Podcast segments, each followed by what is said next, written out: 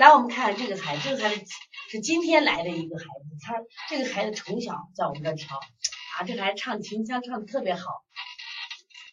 他这个孩子呢，就是前两天有点腺样体肥大，一调就好了。后来让他说，哎呀，又有新的问题了，有了这个屈光参差型近视。我今天还在讲这个近视课程呢。屈光参参差近视什么意思啊？比如说你的孩子一只眼睛有右眼左眼一点零，那右眼如果是零点八，就是差了一个视标，这属于正常的。可是你的孩子另一只眼睛是零点六，差了两个视标，这就叫屈光参差型。屈光参差型有个问题在哪儿呢？就说啊，这近视弱视，它有什么问题？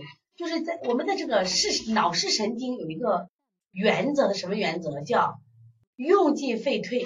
因为比如说我们是两只眼睛，我现在两只眼睛都看我的水杯，那我一只眼睛清晰，一只眼睛不清晰，那么看到的图像给大脑是不一样的。大脑选择谁呢？大脑选择清晰的这个，结果就会让不清晰的，它就屏蔽它，它就会。抑制它，不用你看不见，看不见，看不见，不用你不让你看，结果就会是那种不让看的眼睛越来越差，越来越差，越来越差，屈光参差就会变成弱视眼，有的孩子慢慢也就会变成近视眼，这种啊。所以在这样的情况下，妈妈就慌了，说我们这孩子一只眼睛一点二，另一只眼睛什么呀？原来零点四，就过来调。那么就这个眼睛，我为啥放这个摄像？我想跟大家说，现在的近视孩子太多了。当然，我们现在每周一、每月一期的近视培训，也很多人为啥来学？就是不调近视不行，太多的。中国现在的近视人群百分之百，每一秒、每一分钟知道一个新盲人，就因为高度近视变成了新盲人。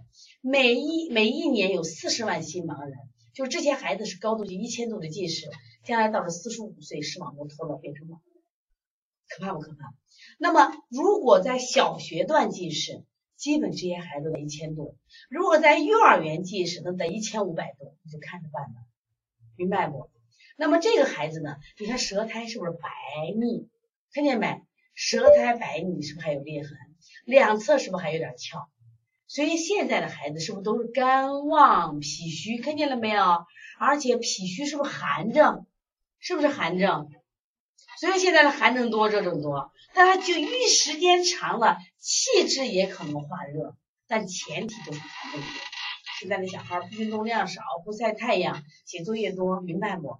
所以像这样的孩子，我们要调什么？就是要疏肝，还要健脾。